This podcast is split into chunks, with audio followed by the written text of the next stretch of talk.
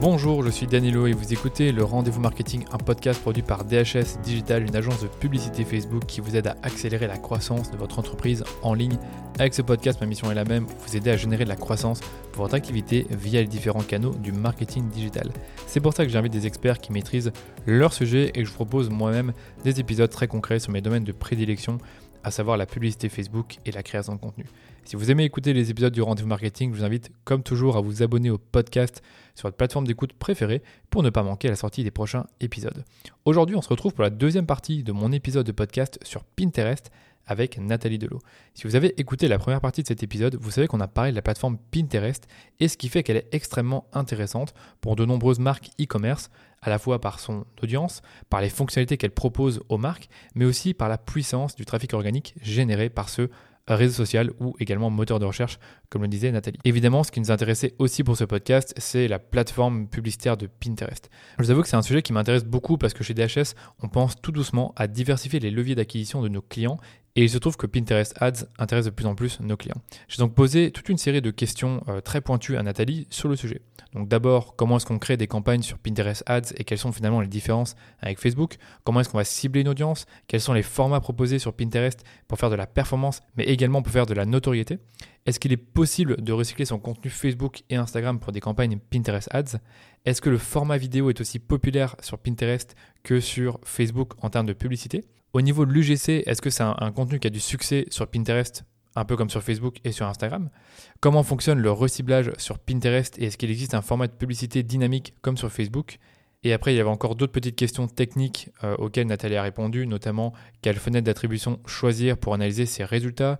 Est-ce que les paniers moyens sont plus élevés sur Pinterest par rapport à d'autres plateformes ou est-ce que finalement c'est la même chose? Et est-ce que Pinterest a connu les mêmes problèmes que Facebook avec la mise à jour d'iOS 14 donc voilà, beaucoup de questions auxquelles j'ai eu des réponses très précises, donc je ne vous en dis pas plus et je vous laisse écouter la suite de ma conversation avec Nathalie. Allons-y, est-ce que tu peux nous parler de la, plateforme euh, euh, publicitaire de Pinterest, euh, c'est-à-dire son fonctionnement? Et j'aimerais bien peut-être qu'on s'attarde un peu sur les coûts avant de vraiment parler de, la création d'une campagne, parce que les coûts sur Facebook, ça commence vraiment à être élevé, en, surtout en Europe. Enfin, déjà beaucoup aux États-Unis, mais de plus en plus en Europe. Et ici, sur Pinterest, j'ai mmh. aucune idée si c'est des coûts élevés ou pas. Ouais, bah là c'est la bonne nouvelle. Euh, coût publicitaire euh, globalement c'est trois fois moins cher que sur Facebook. On est euh, de 1 à 3 euros pour 1000 impressions au niveau francophone. Et on va être plus autour des 3 euros dans le monde anglophone parce qu'il y a plus de compétition, mais ça reste quand même beaucoup moins cher. Ouais, c'est bon marché. Ouais, c'est bon marché, donc ouais, pour 1000 impressions. Euh, après, euh, bon, la plateforme publicitaire Pinterest, elle se rapproche de ce qu'on peut observer sur Facebook, c'est-à-dire ah, qu'on a le choix. Voilà, on a, on a le choix de l'objectif de campagne, on en a cinq. Il y a euh, notoriété de marque, vue de vidéo, intérêt, anciennement trafic. Donc ça, c'est comme sur Facebook, on fait du trafic. Mais ça a un intérêt aussi, c'est pas juste du trafic, euh, je vais te dire pourquoi. Et euh, on a la conversion, bien sûr, et les ventes par catalogue, ce qui va être euh, le catalogue shopping avec le retargeting dynamique. Ouais, c'est très clair. Voilà. Donc euh, après, c'est un processus en trois étapes, comme sur Facebook Ads. Là, pas de différence. On a l'objectif de campagne, le groupe d'annonces dans lequel on va sélectionner notre audience, et la publicité elle-même en bout de course. Donc, euh, tu me confirmes qu'on peut avoir plusieurs audiences dans une campagne et plusieurs publicités par audience oui, plusieurs audiences et plusieurs publicités par audience, exactement. Donc, euh, au niveau du budget, euh, là, ça a changé depuis l'an dernier. Maintenant, on est uniquement sur du, du CBO, donc Campaign Budget Optimization, le budget au niveau de la campagne. Ouais. Avant, on pouvait régler ça au niveau des groupes d'annonces. Maintenant, ça se passe comme ça. on, on, décide de rien, quoi. Donc, on laisse Pinterest euh, décider, quoi. C'est ça, mais plus ou moins, parce qu'après, on va pouvoir gérer euh, au niveau du, du coût par action, coût par achat, au niveau du groupe d'annonces. Là, on va pouvoir, euh, en fait, on a au niveau du groupe d'annonces, soit on laisse en automatique, soit on, ajuste un coût par achat. Donc, euh, comme une enchère. Et, c'est quelque chose qui est fréquent ou, ou non? Ouais, ben moi c'est ce que je conseille notamment parce que euh, quand on laisse en automatique, euh, ça va évidemment tout dépenser sans forcément qu'il y ait de rentabilité derrière. Alors que le CPA, ça va permettre de contrôler les coûts et de dire, euh, ben, en fait, ok pour dépenser le budget, mais dans la mesure où un achat me coûte tant. Alors, et ça, c'est au niveau de l'audience. C'est au niveau de l'audience qu'on fait ça. Oui, ça c'est au niveau de l'audience, ouais, qu'ils appellent le groupe d'annonces. Ok, et tu, tu commences systématiquement par le. Là, c'est hyper intéressant. Tu commences systématiquement par le manuel, ou alors tu, tu laisses en automatique au début pour découvrir tes coûts par achat, et puis après tu mets des enchères manuelles, ou tu fais l'inverse? Alors en fait, euh, la première fois, euh, on va être obligé d'avoir un objectif euh, intérêt, donc anciennement trafic, pour ah débloquer l'objectif conversion. Donc quand même, ce fameux système de déblocage, voilà. Bon, je sais qu'apparemment sur Snapchat, sur Snapchat, ça se fait plus, mais ici ça se fait. Et dans 98% des cas, il va falloir en passer par là. Donc cet objectif d'intérêt. et en fait ici, euh, je dirais que l'erreur à éviter, c'est de considérer qu'on veut uniquement débloquer l'objectif conversion avec cette campagne en trafic et euh, l'arrêter aussitôt que c'est fait, parce qu'en fait, avec un objectif trafic et une audience suffisamment large, ça va nous permettre justement d'avoir un premier aperçu euh, plutôt pertinent des audiences qui matchent avec notre produit ou notre service. Ah, Donc, euh, on va c'est une sorte de campagne découverte. Voilà, exactement. Moi, je trouve que c'est la meilleure façon de découvrir ces audiences quand on, voilà, c'est la première fois qu'on est sur Pinterest Ads. On ne sait pas encore euh, si euh, finalement le bricolage a peut-être bien fonctionné euh, plutôt que la mode ou plutôt les, les, mariages ou la célébration. Eh bien, de faire une audience très large en intérêt, déjà, ça va nous coûter encore moins cher que la conversion achat qui est déjà assez peu cher, hein, 2 euros, 2 euros à peu près. Donc, donc voilà, et puis euh, en prenant une audience assez large, après on va splitter euh, nos intérêts pour voir lesquels fonctionnent le mieux.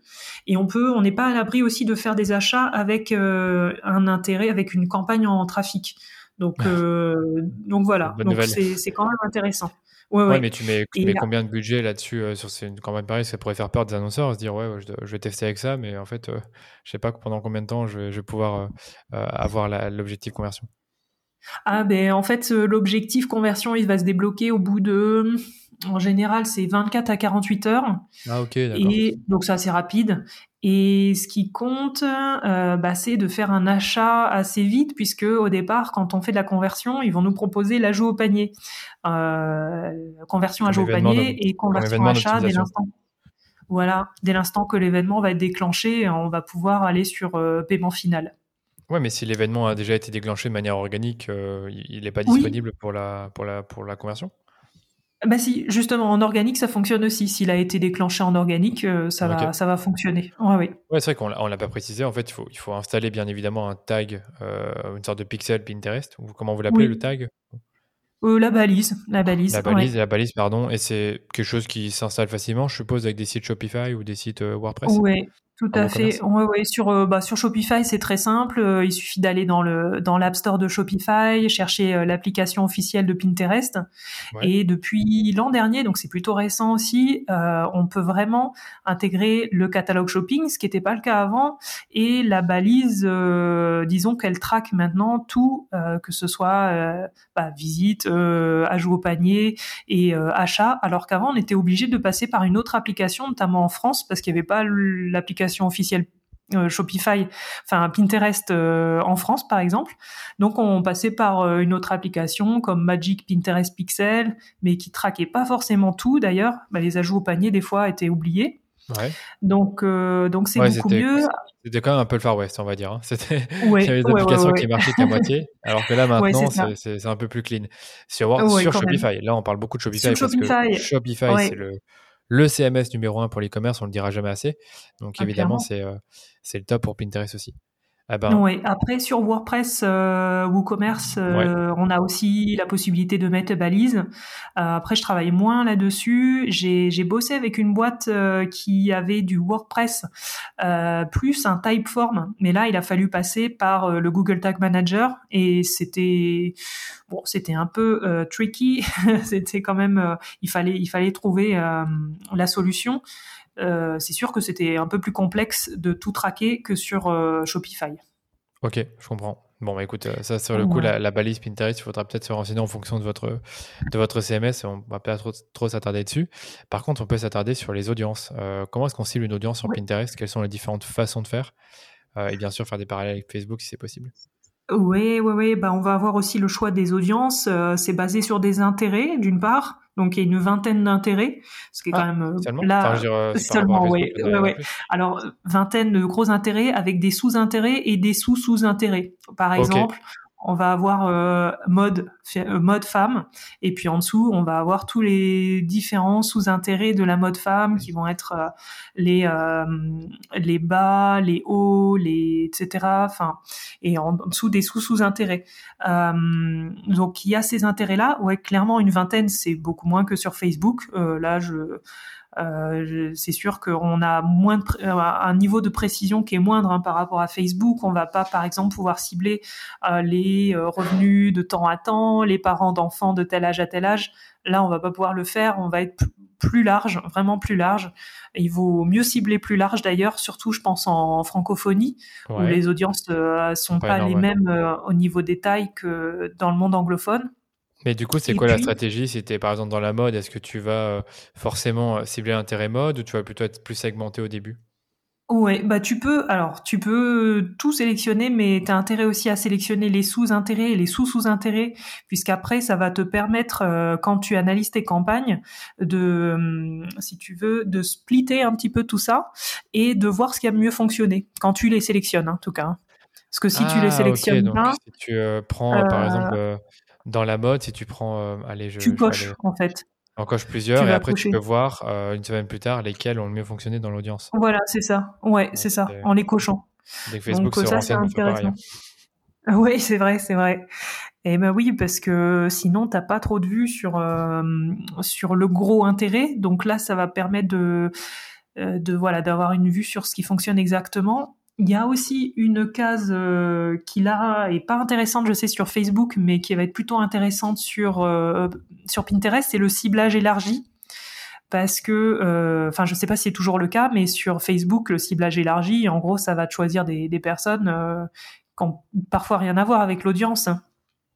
Il me Bah, en semble. fait, hein. pour moi, le ciblage élargi, c'est c'est quand tu mets aucun intérêt. Ah, d'accord, ok. Oh, oui. Ben, ici, le ciblage élargi, ça va te permettre euh, d'ajouter à ton audience des personnes auxquelles tu n'aurais pas pensé, mais qui peuvent. euh, mais l'algorithme Oui, est suffisamment intelligent. C'est l'extension du ciblage avancé. Ça veut dire qu'en fait, Ah. euh, Pinterest comme Facebook, à mon avis, ils vont chercher des personnes en dehors de tes sélections de ciblage de base. Donc, par exemple, tu mis mode, il va aller en dehors Ouais. de la mode et trouver des personnes. Je pense que c'est vraiment pareil.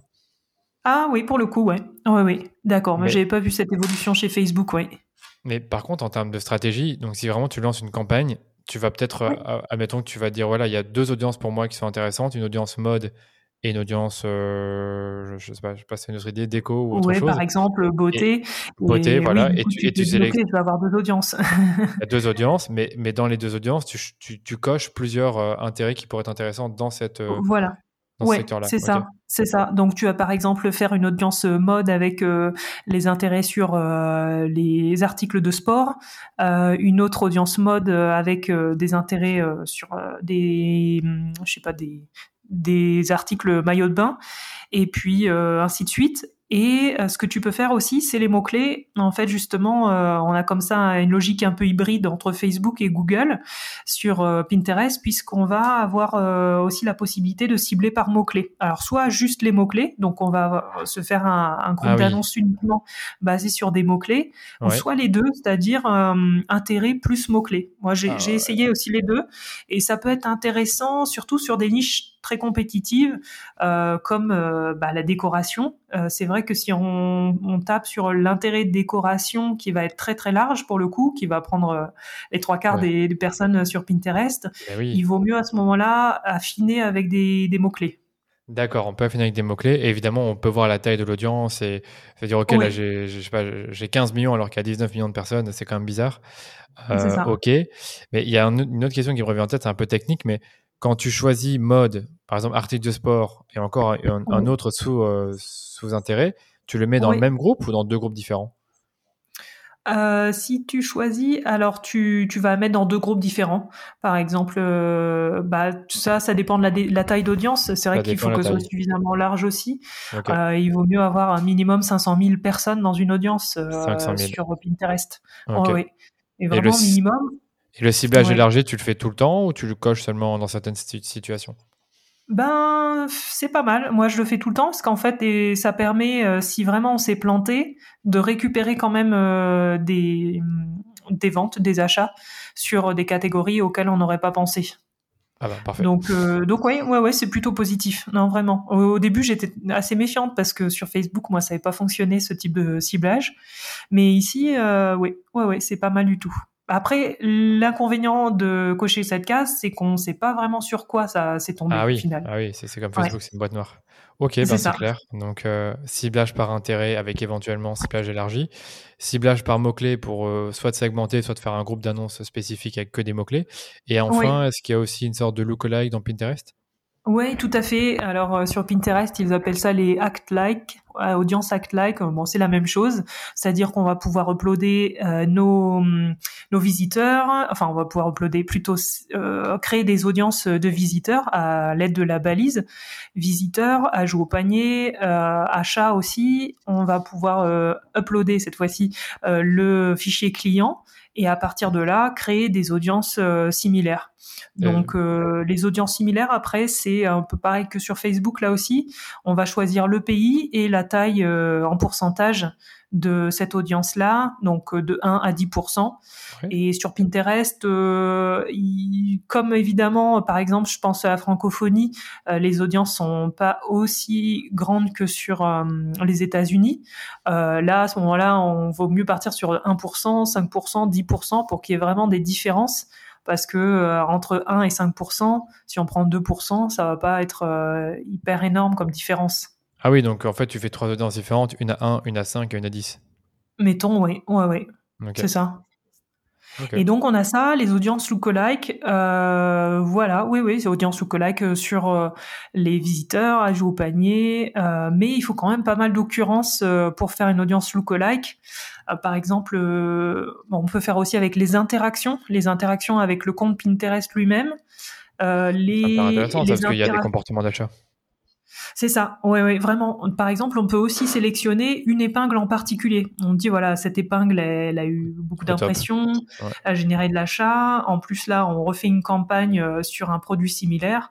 On va prendre euh, une lookalike sur toutes les interactions par rapport à cette épingle-là. Bon, ben, Facebook a beaucoup d'inspiration à prendre parce que c'est des, fonctionnalités dont on rêve euh, pour pouvoir cibler une publication en particulier ou une vidéo. Vrai. une, vidéo, on peut. Une vidéo, on peut. Pardon, on peut, mais pour seulement les personnes qui ont vu la vidéo. Ok, ben, c'est clair pour moi. Euh, et au niveau des formats, où est-ce qu'on en est à ce niveau-là? Est-ce qu'il y a beaucoup de formats ou ça reste limité? Alors niveau format, eh bien, je dirais plus c'est long, mieux c'est, mais plus ou moins, parce qu'en fait, le format euh, qui est préconisé par Pinterest, c'est le 1000 par 1500, donc ce qui est un format un peu hybride, ce qui est, ce qui est un peu embêtant quand on est sur d'autres plateformes, parce qu'on se dit, ok, euh, là j'ai du 1000 par 1080 par 1920 en story, à la limite, je peux le recycler. Et d'ailleurs, c'est ce qu'il ce qu'il faut faire finalement. Euh, si, euh, par exemple, euh, j'ai du, du 1080 par 1920, autant essayer de le recycler sur Pinterest. Par contre, ce format-là, alors ce qu'ils disent, c'est que ils vont le un peu moins le diffuser, soi-disant, que le format standard 1000 par 1500. Euh, Mais en fait, de ce que j'observe, c'est qu'il est surtout plus impactant puisqu'il prend plus de place dans le fil. Donc tout ce qu'on pense. Il y a même euh, euh, des formats encore plus longs aux États-Unis, des personnes qui font du 1000 par 2000 avec à ce moment-là une vidéo au centre, un, call to action en bas, euh, un titre, euh, enfin, mettons une offre euh, juste en haut, et là, on est ah vraiment sur du vertical, vertical. Oui. Oui, mais quand tu dis le format 1000, 1000 2000, c'est une vidéo qui fait ce format-là, et, encore en dessous, tu as, du, as du texte ou, Oui, c'est ça. Souvent, c'est. Ouais, souvent, tu as une vidéo verticale, mais bon, c'est difficile d'avoir une vidéo en 1000 par 2000 parce que c'est compliqué à traiter. Bizarre, ouais. Mais à ce moment-là, tu vas rajouter, euh, mettons, une image en bas, une offre, un bouton d'appel à l'action, du texte en haut aussi.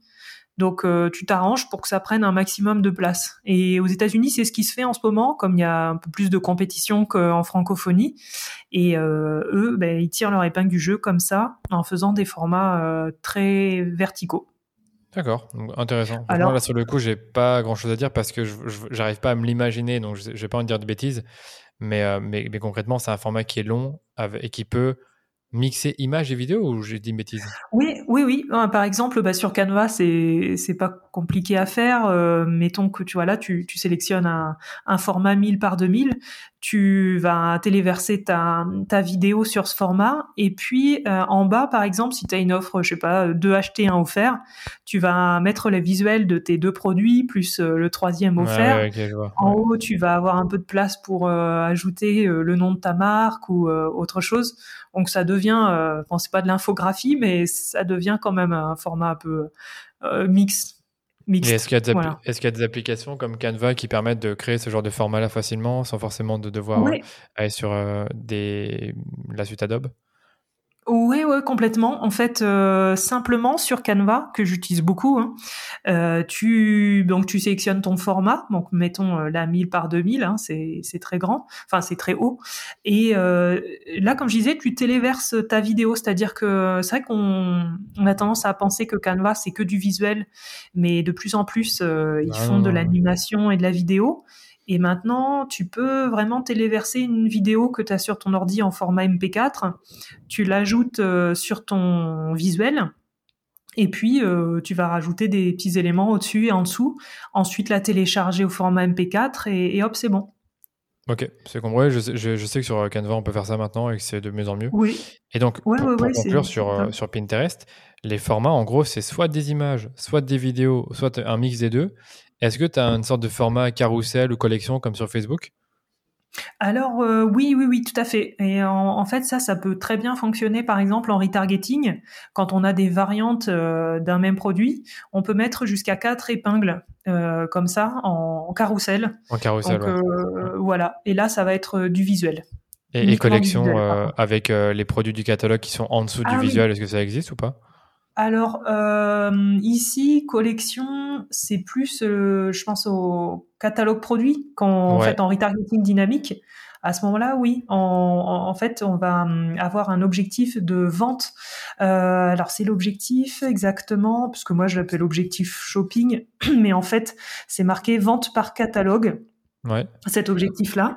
Et on va pouvoir euh, faire de la publicité sur euh, notre inventaire de produits, donc justement en retargeting dynamique sur euh, les visiteurs, les ajouts au panier depuis 14 jours, mettons. Ok. Avec ce catalogue. Avec le catalogue. mais, mais un format qui, qui, est une sorte de carrousel ou, il y, en a d'autres? Ok. alors il y a le format. non, c'est aujourd'hui c'est que carrousel. Ok. Et est-ce que le carrousel, tu peux le faire sans, le catalogue ou tu es obligé d'avoir un catalogue pour le faire? Ouais, tu peux le faire aussi sans le catalogue, mais à ce moment-là, ce sera un objectif de conversion et euh, tu vas faire ton catalogue toi-même avec tes jusqu'à quatre visuels. Ok, c'est compris. Voilà, visuel. Ouais, ouais, c'est ça. Et une dernière question, les épingles de type ID, ça se fait aussi en, publicité ou, rien à voir? Eh ben, Non, pas encore. En fait, euh, malheureusement, c'est pas encore le cas et ils, ils ont pour projet de le faire, apparemment. Donc, de pouvoir euh, de sponsoriser et ce sera tout à l'honneur des justement des, des marques qui ont déjà fait de l'organique, qui savent déjà ce qui cartonne chez elles en, ah en épingle et qui pourront ensuite partir sur de la publicité. Donc, euh, vraiment, c'est c'est bien. Je dirais qu'en fait aussi, l'épingle idée aujourd'hui, l'inconvénient, c'est que à la fin de l'épingle idée, on redirige vers le profil et pas vers une page du site euh, du site web. Donc euh, au final, les ah épingles idées, elles sont elles sont l'algorithme les adore, mais euh, ça apporte des abonnés plutôt que des, des, vraiment des clics. Même s'il y a quand même des personnes qui vont aller sur le profil et cliquer sur le lien pour aller sur notre site mais globalement, euh, ça apporte plus d'abonnés. Ah ouais, maintenant que tu le dis, c'est vrai que ça change tout si, euh, si ça redirige vers le, vers le, profil et pas vers, vers le site. Mais bon, ça, on ne pouvait pas savoir. Et c'est vrai qu'il y a tellement de trucs euh, qu'on aurait pu dire là-dessus. Mais il y a, euh, je dirais, c'est pour ça, peut-être là-dessus, euh, se dire qu'il vaut mieux adopter une logique où on fait à la fois des épingles idées et des épingles classiques, même si on sait que les épingles idées vont être favorisées par l'algorithme, bah, toujours avoir euh, les deux pour au moins rediriger, parce que ce qu'on veut, c'est du trafic et, et, justement, Pinterest permet d'avoir du trafic à peu de coûts sur son site web. Ouais, il paraît que Pinterest pour avoir du trafic organique, c'est le top, surtout dans les, dans les, dans les secteurs très visuels, comme la déco. Voilà, oui. Euh, et en publicité euh, sur Facebook, ben voilà, on dit souvent que la vidéo, enfin c'est même pas qu'on dit, c'est qu'on sait qu'aujourd'hui la vidéo c'est un format qui performe euh, à la fois pour vendre des produits, pour la notoriété, pour montrer des clients aussi, faire de l'EGC. Est-ce que sur Pinterest, on observe les mêmes choses en publicité, je dis bien, avec la vidéo par rapport au statique ah oui, oui, oui. Alors, il y en a de plus en plus. Au début, euh, en 2020, euh, quand j'ai fait de la publicité, c'était immédiatement en vidéo. Et comme j'étais une des rares, enfin, j'étais, c'était pas si courant de faire de la vidéo. Alors, elle ressortait vraiment sur le fil. On voyait que ça. Et aujourd'hui, il y en a de plus en plus. Donc, euh, il faut être, non seulement faire de la vidéo, mais être impactant dans les premières secondes. Bah, c'est le cas aussi sur sur les autres plateformes. Et euh, ce que je te disais aussi, c'était que le, taux de complétion des vidéos, les gens les regardent globalement plus en entier que sur d'autres plateformes, ils sont plus attentifs. Euh, C'est aussi parce que le public, peut-être, hein, c'est ça, c'est moi qui euh, peut-être euh, fait des conclusions, mais euh, il est plus âgé, donc il scrolle peut-être moins vite que ah les que, que, les que les, les personnes sur TikTok, donc ils vont être plus attentifs, un peu plus attentifs aux vidéos, mais globalement, ça marche bien sur des formats courts de 15 secondes. Et euh, au niveau de, des, formats type UGC, euh, euh, oui, aussi l'avis du ou des clients à condition de sous-titrer la vidéo parce que sur Pinterest, il n'y a pas de son par défaut. Donc autant, par exemple, je sais que sur Snapchat, c'est intéressant d'avoir justement du son. sur Pinterest, s'il y a éventuellement pas de son sur sa vidéo, c'est pas très grave du moment où on va sous-titrer. Ouais, mais ça fait euh, bizarre une vidéo où on voit enfin, une personne euh, euh, où on ne peut pas l'entendre parler. Enfin, oui, après, on peut activer le son, mais. Après, c'est ça, faut vraiment cliquer sur l'épingle pour déclencher le son. Bon, on peut avoir le, le, son, ouais, c'est toujours un peu chiant. Ouais, bon, c'est toujours intéressant de le mettre quand même. Mais moi, l'UGC, j'imagine. Moi, l'UGC, j'imaginais plus que c'était une sorte de format unboxing ou alors où on voit les mains de la personne qui est en train de manipuler, manipuler pardon, le produit ou le mettre sur soi. Est-ce que c'est ce genre de choses qui cartonnent sur, euh, en publicité, c'est-à-dire d'avoir un truc euh, très UGC euh, sans forcément que ce soit un témoignage, mais que ce soit le client qui montre son utilisation du produit oui, c'est plutôt ça, oui. Oui, oui, parce que là, ça reste visuel, c'est pareil, les gens ils veulent voir le produit en action ou sur la personne, ouais, ils aiment bien. Ouais, Et puis un autre format, c'est le, le simili UGC, c'est-à-dire en fait bah, faire soi-même une publicité, montrer le produit en action, mais sans bouton d'appel à l'action, voilà, sans euh, sans marketing autour, si on peut dire, juste euh, comme si voilà, on postait un, un, simple visuel à propos d'un produit et éventuellement avec un titre du type regardez regardez ça. ça, ça peut être un, ah, une forme d'UGC qui fonctionne, mais qui est en fait créé par la marque. Qui est créé par la marque. Ok, ouais, je vois, je vois, ce que tu veux dire. C'est hyper intéressant. Euh, Je mhm. suppose qu'il y a des articles qui doivent expliquer sur Internet les, types de formats qui marchent sur Pinterest Ads. Si jamais tu en as, n'hésite pas à me les donner pour euh, que je puisse les mettre dans les notes de l'épisode parce que c'est tellement de partie visuelle et on n'a tellement pas l'habitude de voir des pubs sur Pinterest que honnêtement, pour moi, c'est un peu difficile de, bien rebondir sur, euh, sur ces points-là. Euh, ouais, ouais, ouais, je comprends. Ouais, c'est parfois un extraterrestre, Pinterest. ouais, c'est pas toujours bien connu. Ouais. Bon, ben, on veut bien les exemples du coup. D'accord. Par contre, sur euh, le retargeting, ça, je pense, j'aurais plus, j'aurais moins de mal à, me débrouiller, à, poser mes questions. C'est euh, finalement comment ça fonctionne? Est-ce que c'est similaire à Facebook en termes de, euh, est-ce qu'il faut faire une campagne séparée pour le retargeting? Est-ce qu'on a toutes les audiences qu'on veut comme dans Facebook? Ou il y a des trucs Oui, globalement. Ouais, ouais, ouais, globalement, euh, on peut faire la même chose. Là, il n'y a pas tellement de différence. On peut faire du retargeting euh, sur les visiteurs, sur les ajouts au panier, sur les achats. On va créer ces audiences euh, dans une dans un onglet spécifique sur les audiences, là comme sur comme sur Facebook. On va uploader son son fichier client euh, par contre, euh, le retargeting euh, sur les, je sais pas si c'est ce qui fonctionne sur Facebook en ce moment, mais je sais que à l'époque où je faisais la publicité sur sur Facebook, c'était du retargeting des fois à 3, 5, 7 jours. Donc c'était assez court. Sur Pinterest, c'est beaucoup plus long. Il faut laisser vraiment le temps euh, aux, personnes de, de revoir euh, nos, nos, publicités. Et là, on va mettre des, des retargeting plus longs, euh, jusqu'à même 30 jours, voire 60 jours. Donc c'est dire si... C'est 30-60 jours sur les audiences. même en dynamique, c'est-à-dire pour le retargeting du type j'ai ajouté un produit au panier, est-ce qu'on va jusqu'à 60 jours ou est-ce qu'on va plutôt mettre 14 jours ou 30 jours? En ajout au panier, bah après ça dépend aussi de la de la niche. Euh, si c'est une niche type achat impulsif, euh, on va rester plus sur 30 jours. Si c'est de la décoration avec des articles à plus de 200 euros, euh, à ce moment-là plus 60 jours. C'est vrai, ouais, je comprends. Ok, d'accord. Hum, c'est plus de ce côté-là. Et sinon, voilà, ouais, c'est globalement les. Il vaut, il vaut mieux avoir plus de, hum, comment dire, euh, plus de personnes dans une même audience. On peut même aussi mettre les visiteurs et les ajouts au panier ensemble. Ah oui, ok. Pour que ça marche mieux. Ouais. ouais. Mais dans Facebook, tu peux par exemple mettre dans un même groupe d'annonces, tu peux mettre 3-4 audiences, euh, interaction Facebook, interaction Instagram, vue de vidéo et personnes qui interagissent avec les produits shopping. Est-ce que dans Pinterest c'est pareil ou, alors tu dois faire des, oui. des, ongles, des, oui, oui, c'est pareil. oui, c'est pareil. On peut tout mettre ensemble. Et tu conseilles de les mettre ensemble ou de les séparer justement, euh, par exemple, séparer les interactions des visiteurs? Alors euh, plutôt, je dirais les visiteurs les ajouts au panier ensemble. Et par contre les interactions, en fait, il va y avoir rapidement beaucoup beaucoup de monde, euh, sur, surtout sur Pinterest qui génère euh, pas mal ah d'impressions. Donc il vaut mieux les séparer, sinon ça va manger un peu le budget, ça va, voilà, ils vont, ça va être un peu, le budget va être mangé par par les interactions. Et sinon, par exemple, faire une autre, là par exemple une autre carrément une campagne sur le retargeting dynamique. Oui, mais c'est exactement ma question. C'était ma question. C'est en fait, as ta campagne de retargeting, euh, voilà, la classique en conversion, et une autre en retargeting dynamique. En fait, là, c'est vraiment comme Facebook. Je m'y retrouve beaucoup là-dessus, quoi.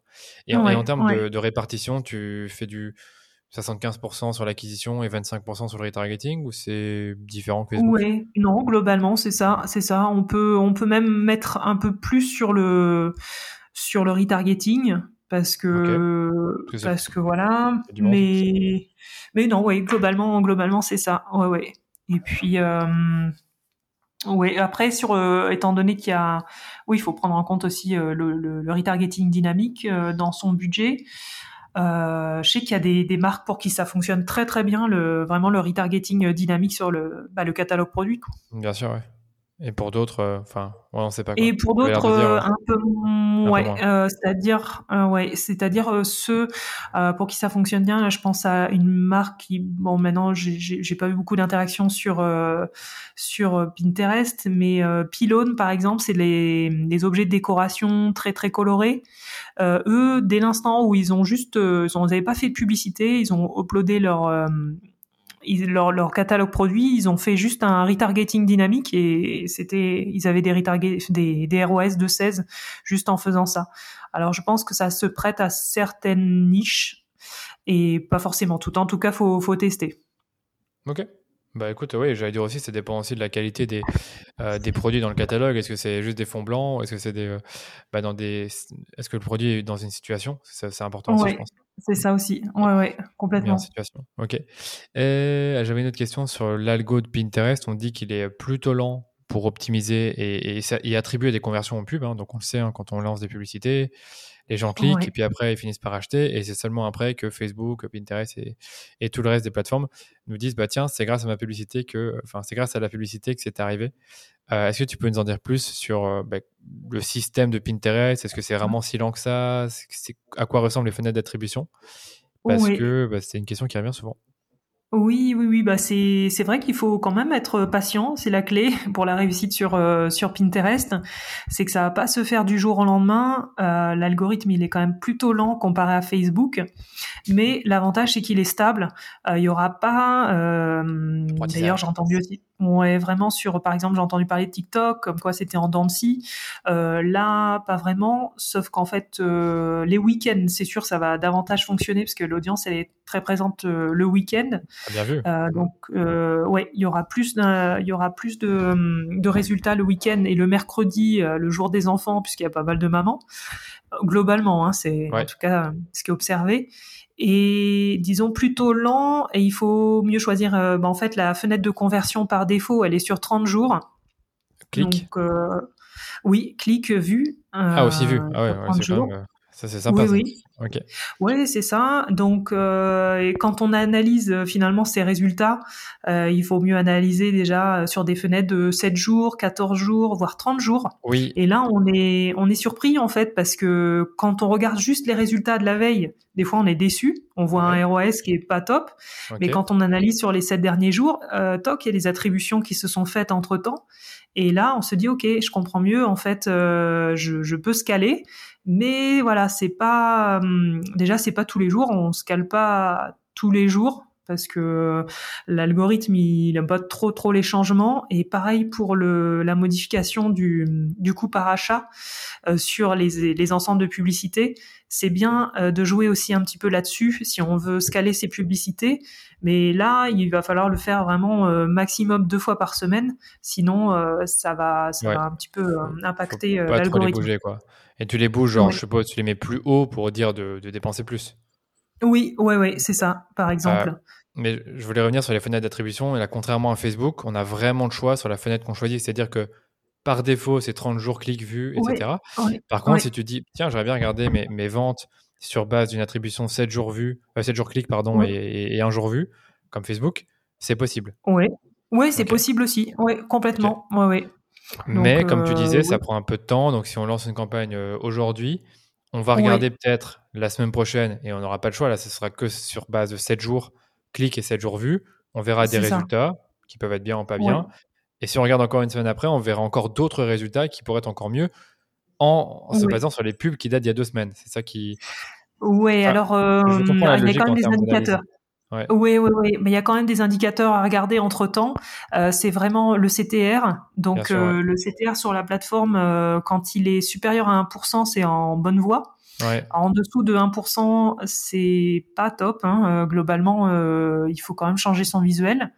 Et puis, il y a le pourcentage d'ajout au panier aussi. Donc, euh, globalement, le pourcentage d'ajout au panier, s'il est supérieur à 3%, c'est aussi en bonne voie. Et donc, ces, deux indicateurs-là, finalement, CTR et ajout au panier. Pourcentage d'ajout au panier par rapport aux achats, tu veux dire? Par exemple, j'ai un, un achat et j'ai eu 30 ajouts au panier, par exemple. Euh, ben, même pas par rapport aux visiteurs. Par rapport, aux, visiteurs. aux visiteurs. Oui, c'est tu regardes, voilà, j'ai eu 100 visiteurs et j'ai eu 3 ajouts au panier, donc a priori, c'est que c'est une audience qualifiée. Voilà, c'est ça. Ouais, ouais. Donc ça, c'est les euh, indicateurs qui nous permettent de savoir si on est sur la bonne voie, parce que sinon, euh, c'est vrai que c'est vrai qu'on va pouvoir attendre. Mais alors, pour résumer, quand tu analyses la performance de tes campagnes, tu vas pas regarder sur sur deux jours, mais plutôt sur une, deux semaines au global pour voir, bon, finalement, cette audience-là ok, ça fait deux semaines que ça tourne, j'ai dépensé 1000 euros, j'ai un ROS de 5 et du coup 5000 euros de, revenus. Mais tu vas pas regarder euh, voilà, cette audience-là, hier et avant-hier, qu'est-ce que ça donne en termes de chiffres ou est-ce que tu le fais quand même euh, bah, tu peux, tu peux le faire hein, quand même pour voir l'évolution. Est-ce que c'est plus plutôt à la hausse, plutôt à la baisse? Mais c'est quand même mieux sur 7 jours, euh, minimum de 7 jours, parce que ça va même te permettre euh, bah, de sélectionner aussi les créatives qui ont le mieux fonctionné. Donc là, sur les créatives, euh, c'est plutôt conseillé d'en mettre euh, évidemment plusieurs. Tu peux aller jusqu'à 5, mettons, bah, tout dépend du budget. Hein. Tu peux en avoir 10, mais après, comme on dit, hein, ça, forcément, ça, ça split entre les différents créatives. Donc 5, c'est déjà super, surtout si on arrive à en produire autant. Et, et donc, après, une fois que tu as, tu as fait ça, mais sur 7 jours, tu vas commencer à optimiser en gardant celle qui fonctionnait le mieux, mais pas avant. Ok, j'ai compris. Mais euh, enfin, en fait, pour moi, c'est une logique très similaire à Facebook parce que Facebook, on le dit maintenant, il faut plus regarder sur euh, les deux derniers jours ou les trois derniers jours. Ça indique très peu de choses à part si on met des très gros budgets. Là, ok, là, c'est clair qu'on peut déjà regarder un peu plus et encore, et encore. Oui, oui. Euh, c'est ça. Parce que comme il y a Enfin, moi, je veux dire, comme dans tous les cas, quand tu lances une publicité, moi, ça me paraît logique hein, pour la plupart des produits, à part les trucs vraiment qui coûtent pas cher, d'attendre quelques jours entre le moment où la personne a cliqué et le moment où elle achète, parce que ça peut prendre plusieurs jours. Encore récemment, j'ai acheté des, bars chez notre ami Anthony Bourbon euh, Feed. Bah, j'ai pris 3-4 jours avant de les acheter. Et je sais, je sais avoir cliqué sur une publicité, mais j'ai mmh. attendu, je sais plus pour quelle raison. Je pense que je voulais euh, prendre le temps le week-end de regarder un peu les, les, les, les, les coûts qui allaient me plaire. Et j'ai seulement commandé le week-end, tu vois. Donc, du coup, bah, j'ai attendu 5 jours, enfin 4-5 jours. Et donc, même pour eux qui dépensent beaucoup d'argent, ça ne sert à rien de regarder leurs résultats euh, du mardi, euh, bah, le mercredi ou le jeudi. Quoi. Enfin, je sais pas si c'est clair. vraiment. Bah si, si, si, ouais, vraiment. En plus, euh, eux, ils sont vraiment dans une logique de, de création de contenu aussi beaucoup en organique. Euh, enfin, ils comptent pas sur le, le, résultat à moyen terme au niveau marketing. je pense que de plus en plus de, de marques finalement, euh, aujourd'hui, étant donné la hausse des coûts publicitaires, je me dis qu'on a, on a plusieurs solutions en tant que marque devant nous. C'est soit de créer plus d'organique et du coup de bah voilà, d'impacter de cette façon-là sur euh, des nouvelles plateformes ou, autres, euh, soit, euh, soit de, partir sur des nouveaux canaux d'acquisition comme Pinterest, comme Snapchat et d'y trouver ah, son public. Non, je pense qu'il y a vraiment quelque chose à faire là-dessus. Hein. Après tout ce qu'on s'est dit, là, je suis vraiment convaincu euh, que j'ai envie de tester plus pour mes clients en déco, euh, mode, santé, sport, etc. Il y a, même sport, je ne m'y attendais pas. Euh, mais du coup, bah ça n'empêche pas que. J'ai envie de dire aussi euh, par rapport à ça que finalement pour les personnes hésitantes euh, sur euh, sur Pinterest parce que voilà elles se posent la question est-ce que c'est une plateforme suffisamment grande? Est-ce que voilà il y a suffisamment d'utilisateurs? Mais tester en organique hein, vraiment hein, parce que c'est pas des efforts qui sont perdus étant donné que voilà la mise en avant d'un contenu c'est quatre mois donc on se dit que les efforts sont pas vains 20 millions de personnes, c'est pas rien quand même, je trouve. Je trouve que quand une plateforme commence à dépasser déjà le 15-20 millions, elle commence déjà à devenir intéressante pour les marques. C'est le cas pour TikTok. Maintenant, il y a 20 millions de personnes en France, peut-être même un peu plus. Donc, Pinterest, c'est quasiment pareil. Donc, euh, c'est intéressant. C'est ça.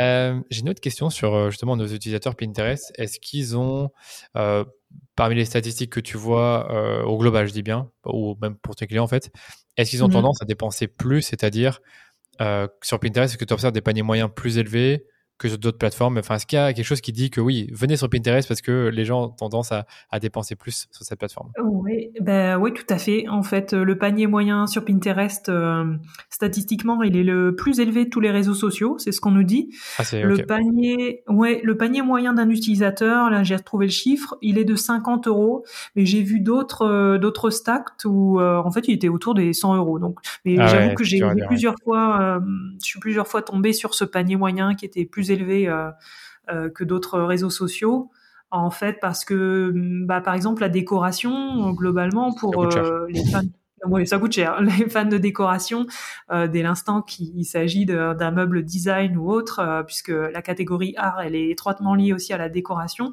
et l'art intéresse beaucoup aussi sur la plateforme. Bah, une œuvre d'art, généralement, c'est pas c'est pas 30 euros. Ouais, non, mais franchement, sur le coup, je n'avais pas trop de doute que tu allais me dire en effet que c'était des paniers moyens peut-être plus élevés que sur d'autres plateformes. Et que du coup, évidemment, si les paniers moyens sont plus élevés, la rentabilité, elle est plus facilement au rendez-vous que si les paniers moyens sont très faibles. Donc euh, ça, c'est vraiment à prendre en compte, je trouve. Euh, mmh. à condition d'être patient. à condition d'être patient. Être patient, je pense qu'on l'a déjà répété, il faut être patient en organique aussi en publicité. Niveau tracking, est-ce que Pinterest a connu les mêmes problèmes que Facebook avec la mise à jour d'iOS 14 ou ça a été moins, moins fort?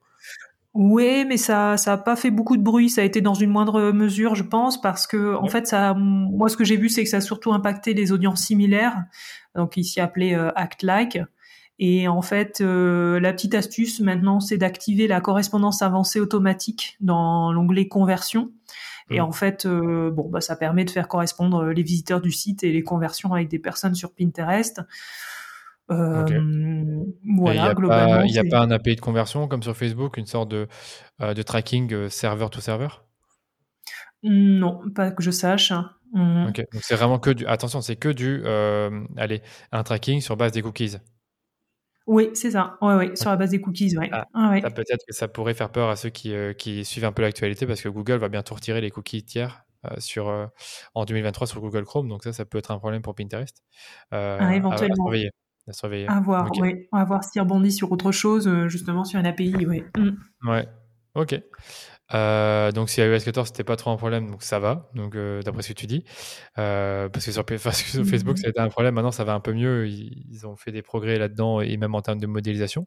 Donc ça c'est cool. Et bien sûr les actes like, ça m'étonne pas trop qu'elles ont été impactées parce que bah, ça dépend fortement du, de la balise Pinterest et des, des événements de conversion. Ok. Bah, peut-être pour, euh, pour le petit mot de la fin, est-ce que pour toi, quelles sont les clés du succès sur, sur Pinterest pour ceux qui veulent se lancer maintenant qu'ils sachent, euh, maintenant qu'ils savent euh, toutes les spécificités techniques de la plateforme? Oui, oui, oui. Eh ben, déjà, je conseillerais quand même, même si, voilà, on peut commencer en publicité directement, mais pour ceux qui hésitent, eh ben, d'adopter une bonne stratégie déjà en organique parce que on sait que combiné à la publicité, ça permet d'atteindre 30% de trafic gratuit en plus, donc c'est pas négligeable, et que même quand on arrête d'ailleurs la publicité, on continue à avoir des ventes euh, après, puisque bah, déjà l'algorithme est lent, euh, qu'on continue euh, à avoir aussi du trafic sur nos épingles organiques grâce au trafic qu'on avait généré en publicité. Oui, mais après, en fait, les épingles que tu as, que as créées en publicité, et qui sont maintenant visibles sur ton profil, comme tu dis, elles continuent à générer du, générer du trafic même quand tu as arrêté tes pubs, en gros. Voilà, c'est ça. Oui, oui. Et elles deviennent organiques euh, puisqu'il n'y a plus de budget dessus, oui. Ouais, mais c'est franchement, c'est top ça. Ça, c'est top. C'est vrai qu'on observe dans les, ben, dans le tableau de nos, nos, campagnes, quand on arrête, quand on met en pause une campagne, on peut se retrouver euh, quelques temps après avec un ROS important, euh, alors qu'on a arrêté euh, le budget. forcément, on a le budget, on a, on a des ventes en fait. On peut avoir des ventes sur ces campagnes qui sont en pause et qui sont attribuées, et c'est pas rare de, de voir ça. Donc, c'est des fois même encourageant de, de vouloir la réactiver finalement. Ouais, Facebook, ça fait un peu ça maintenant. Ouais. Ah oui, ah oui. Sinon, euh, clé du succès, bah, les formats longs. Euh, voilà, sélectionner des audiences suffisamment larges, euh, notamment en francophonie, parce que voilà, les audiences, même si l'audience est quand même près de 20 millions de personnes en France, par exemple, c'est déjà pas mal. tester vraiment des plusieurs plusieurs publicités sur chaque groupe d'annonces. Euh, maintenant, voilà, faut pas s'arrêter à une seule publicité. La vidéo, c'est quand même un format clé sur Pinterest, une vidéo plutôt courte pour le cold, euh, aussi euh, en retargeting, mais avec des visuels aussi en, retargeting, euh, avec bien sûr répondre aux objections d'achat, pourquoi pas amener un, coupon, un coupon de réduction sur un visuel ou, des choses ah comme ça. Oui, c'est ça, c'est que sur le visuel, tu vas éventuellement mettre du texte, un coupon de réduction, une proposition de valeur, un, un, élément différenciant sur, par rapport au produit. Donc ça, c'est quelque chose qui finalement est fréquent en publicité de mettre du texte sur les pubs, enfin sur les images? Euh, oui, oui, oui. Alors c'est fréquent même pour les vidéos. C'est intéressant de mettre. Euh, de mettre les de, de, de, de, mettre en valeur les bénéfices du produit sur les, les vidéos. Je ne l'ai pas dit, mais vraiment c'est important. Ouais, de l'écrit est important en fait sur la plateforme. Euh, aussi parce qu'en fait, euh, par exemple en organique, euh, ce qui va compter pour le référencement d'une épingle, c'est aussi bien le visuel que l'écrit.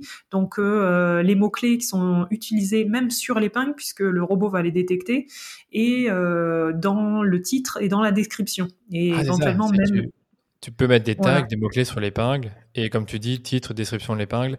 ça, ça, compte pour l'organique, mais est-ce que finalement les, les, les, utilisateurs ont tendance à beaucoup lire le texte? Donc, par exemple, si moi dans ma pub je dis hey, vous en avez marre de votre euh, déco actuelle, on vous propose euh, une déco euh, made in France, fait à la fait à la main. Bah, pas mal, ouais, c'est pas mal des lecteurs. donc il y a quand même des. Ouais, il y a pas mal de lecteurs parce que j'ai essayé avec et sans et globalement, bon, il faut pas en mettre des couches hein, parce que faut que ce soit, il faut que ce soit visible, que dans chaque chaque phrase soit plutôt courte, mais globalement ça ça interpelle bien le texte. Ouais, ça vient bien soutenir l'image sur Pinterest. Tu conseilles combien de lignes, plus ou moins de texte maximum euh, Parce que c'est vrai que les textes bah, sur Facebook, euh, on peut avoir des longs et des pas longs du tout. C'est deux lignes max. Euh, deux lignes Ouais, c'est très, très, court alors. Et, et le texte, rappelle-moi, il apparaît en dessous de l'image, pas au-dessus. Hein. En dessous, plutôt en dessous, oui. Ouais, ouais, c'est ça. on, est dans un format long, donc la personne arrive sur l'épingle et puis hop, peut découvrir en dessous le, bah, le la légende. Donc euh, blanc sur fond noir, euh, moi c'est ce que c'est ce qui fonctionne. Ça peut être une autre couleur, mais plus c'est visible, mieux c'est. Hein. Ouais, compris. Donc euh, il y a ça. Et et puis voilà. Sinon l'UGC ça fonctionne bien aussi. On peut faire des vidéos avec des, des call to action sous forme de faux boutons. ça c'est toléré. Je sais pas si c'est toléré sur toutes les autres plateformes de faire des faux boutons. Mais voilà, globalement ça permet de ça permet de, quand même augmenter son, son taux de clic, donc c'est important. Et bien sûr, synchroniser son catalogue produit, puisque ça nous permet d'avoir un nouvel onglet shopping sur son compte Pinterest. Donc autant en profiter, puisque globalement, ça apporte euh, des conversions en plus. Waouh, c'était super clair. Merci beaucoup. Merci beaucoup pour, euh, pour tout ça. Moi, ça m'a beaucoup aidé en tout cas, en sachant que je suis un total novice, même si je pense que je pourrais me débrouiller vu que je connais quand même euh, Facebook. Ça reste intéressant d'avoir eu toutes ces bonnes pratiques-là et euh, surtout de se lancer. Donc euh, voilà, je pense que on, conclura après, mais pour ceux qui auront des questions, ils pourront bien sûr nous les poser et te les poser plus en privé si besoin. mais je veux bien qu'on passe aux questions de la fin, si tu es OK ou si tu as autre chose à ajouter. Oui, tout, tout, à fait. Je ne sais pas si j'ai donné suffisamment d'exemples après de, de marques, etc. Oui, si tu veux, vas-y, n'hésite pas. Si as bah, en fait, c'est vrai que je te Ouais, je te parlais au tout début dans le premier épisode euh, des, euh, des, des, des, marques aux valeurs fortes. Euh, c'est vrai que ce sont celles qui, de ce que j'observe, réussissent le mieux. Notamment, je pense, respect de l'humain, respect de l'environnement, et ça se traduit par l'écologie, le body positive sur Pinterest, qui sont des valeurs vraiment fortes et qui convertissent. Donc là, j'ai un exemple, c'est par exemple Shapermint, une marque de, ah, américaine de vêtements, Shapewear. Tu, tu l'as peut-être vu aussi sur Facebook. Mm. Donc c'est des leggings, des, des soutiens-gorge, des gaines, donc s'adresse aux femmes. Et eux, ils ont beaucoup joué sur cet aspect body positive avec euh, des très bons résultats. En fait, euh, sur Pinterest, c'est leur coût d'acquisition le plus faible, alors qu'ils étaient euh, aussi beaucoup sur Facebook. Finalement, ils ont augmenté leur budget sur Pinterest avec cette logique body positive. Mhm. Et puis, moi, j'ai travaillé avec un service de décoration qui est en fait une plateforme de, de mise en relation avec des décorateurs et je les ai aidés en fait dans leur stratégie. Et le fait de hum, surfer sur les événements de l'année, euh, la saisonnalité, ça c'est vraiment un, gros plus euh, globalement pour euh, pour les marques sur Pinterest. voilà, tous les événements de l'année sont bons à prendre en amont. et avec eux, j'avais fait une opération Black Friday qui a été un carton, d'autant plus que leur panier moyen, il était de 300 euros. Donc forcément, c'est pas le même retour sur investissement qu'un produit de 30 euros. Mhm. Et par contre, je dirais euh, autre chose. Donc aujourd'hui, c'est que finalement sur Pinterest, c'est plus facile euh, de s'engager avec une boutique, par exemple Shopify. Si vraiment on n'est pas codeur, euh, Shopify, on va pouvoir euh, uploader le catalogue produit, la balise, elle va être euh, mise en place. avec une boutique WordPress et dès l'instant qu'on a des formulaires sur Typeform, il faut en passer par le Google Tag Manager et c'est un petit peu plus compliqué à mettre en place. Et PrestaShop? Et PrestaShop, jamais essayé, mais je sais qu'il y a un plugin euh, spécial pour Pinterest. Donc, a priori, on traque tout aussi. Ça va, c'est hyper clair. Bon, bah, voilà, si tu veux, on peut passer aux questions de la fin pour, pour conclure. Euh, bah, tout à fait. habituelles que je pose à, tout le monde, euh, dont la première, bah, est-ce que tu as un livre, un podcast ou une chaîne YouTube que tu recommanderais à nos auditeurs? Ouais, alors ça serait euh, moi plutôt des, des sources d'inspiration. C'est vrai que dans l'entrepreneuriat, j'ai été pas mal en recherche de modèles féminins, surtout mmh bah, là dans la niche euh, du e-commerce, hein, il n'y a pas énormément de, de femmes et euh, des modèles d'outsiders, de, de, personnes sorties du sérail, des écoles de commerce, start-up, levées de fonds. Donc, euh, je suis parfois en recherche de ces modèles-là. Dernièrement, je suis tombée sur le livre de Sofia Amoruso, Amoruso euh, qui s'appelle Girl Boss. Alors, au départ, je me suis dit que ça allait être ah, un oui, peu... Ah oui, ce fameux livre, j'ai déjà entendu. Girly. Je me suis dit la couverture rose, etc. Mais pas du tout. Finalement, ça m'a ça m'a bien plu. C'est euh, l'histoire réelle d'une américaine qui a fondé la marque Nastigal en partant de rien. Et euh, elle est partie en fait avec une logique de blog et de boutique sur eBay de, de vêtements vintage. Donc ça raconte un peu son parcours et euh, finalement on se rend compte que ce qu'elle a formé, c'est surtout une communauté forte autour de, cette marque-là. Donc c'est le livre Girl Boss, parce qu'il y, y a, un hashtag Girl Boss sur Instagram. Est-ce que c'est lié à ce livre ou, c'est un dérivé ou... Ah, possible. J'ai pas, je t'avoue que j'ai pas, j'ai pas fait attention. Je suis peut-être pas suffisamment présente sur Instagram. Okay. Euh, mais euh, possible. Euh, je sais pas. Ouais. Si éventuellement c'est le cas, ben ça, ça contribue à cette, euh, cette communauté qui a voulu créer, peut-être. Et puis, bah sinon côté YouTube, j'aime bien euh, les, les, vidéos qui sont faites par la marque, euh, par, par, la chaîne Founder Magazine. Ah, trop bien. Ouais. Et, et, ouais, surtout dernièrement, j'aime pas mal les vidéos de Greta Van Riel. Je sais pas si je le prononce bien. C'est une, c'est une e-commerçante australienne qui a fondé plusieurs marques à succès. Et euh, bah, je trouve que c'est un format dynamique. C'est quali, ouais. Euh, que pour apprendre l'e-commerce, c'est quali, je trouve. Voilà, ouais, c'est un condensé. Euh, ils partagent des astuces, des stratégies, les meilleures apps euh, du moment sur euh, Shopify. Donc, ouais, c'est bien fait. Ça marche. Et puis podcast, tant qu'à faire, moi j'en ai plusieurs sur le marketing. Alors le tien, bien sûr, Merci, parce que je, je, le suis. Et euh, le Super Daily, j'aime bien aussi. Voilà, j'écoute de temps en temps. Oui, sympa. Pour l'actualité, je trouve que c'est un bon podcast. Oui. Ok, merci beaucoup. Euh, niveau outils, est-ce que tu as deux, trois outils à nous, à nous partager là, que, que, toi tu utilises dans ton quotidien de, market, dans ton quotidien, pardon, de marketeur? Oui, alors j'utilise beaucoup Trello pour organiser mes journées dans la semaine. Je sais que c'est pas forcément une utilisation qui est, qui est peut-être courante, mais j'ai une colonne pour chaque jour, en fait, avec ah, un système de un système de blocs, tu vois, de, de code couleur. On peut facilement faire glisser les, les différentes cases. Et puis euh, Trello, je m'en sers aussi avec mes prestataires, avec la méthode euh, Kanban. En gros, euh, on a une colonne nouveau, en cours, terminé. puis voilà, on fait glisser les éléments classiques. Ensuite, Canva, parce que je t'en parlais, c'est vrai que pour faire, pour tout faire au niveau des visuels, que ce soit les, visuels sur Pinterest, une bannière pour Facebook ou autre, hein, c'est vraiment top. Miniature sur YouTube, j'ai fait ça dernièrement. Et puis euh, Metricool euh, que j'ai découvert, qui est un outil pour publier sur les réseaux sociaux. Euh, et sachant que en version gratuite, on peut mettre, euh, là j'ai dû mettre quatre ou cinq réseaux sociaux dessus. Ok, ça c'est, j'avais déjà entendu dedans, mais j'avoue que jamais, je me suis jamais intéressé en termes d'utilisation, mais je le vois passer sur les réseaux parfois. Voilà, ouais. Donc j'utilise ça dernièrement et je trouve ça pas mal. Ok, super, bah, merci beaucoup.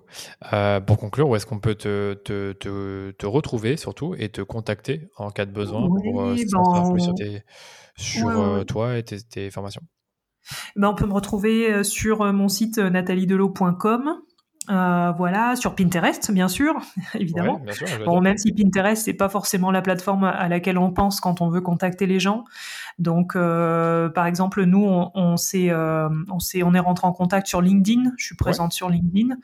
Et puis, j'ai une chaîne YouTube qui s'appelle Nathalie Delot et je publie une fois, euh, une fois par semaine sur la thématique de, de Pinterest et du e-commerce. Génial. Bon, on mettra tout ça dans les, dans les, euh, dans les liens. Enfin, pardon, on mettra tout ça dans les notes de l'épisode. Top, super.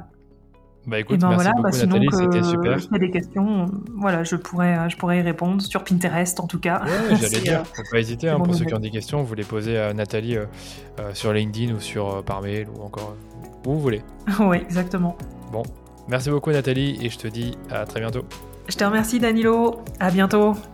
Merci d'avoir écouté cette masterclass sur Pinterest jusqu'au bout. Vous avez pu découvrir avec nous le potentiel de la plateforme à la fois du point de vue organique et publicitaire.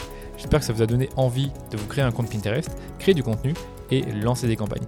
D'ailleurs, n'hésitez pas à me faire un retour si vous avez besoin d'aide pour votre acquisition digitale. Je me ferai un plaisir de vous aider et de vous conseiller. Allez, je vous dis à très vite pour un prochain épisode du Rendez-vous Marketing.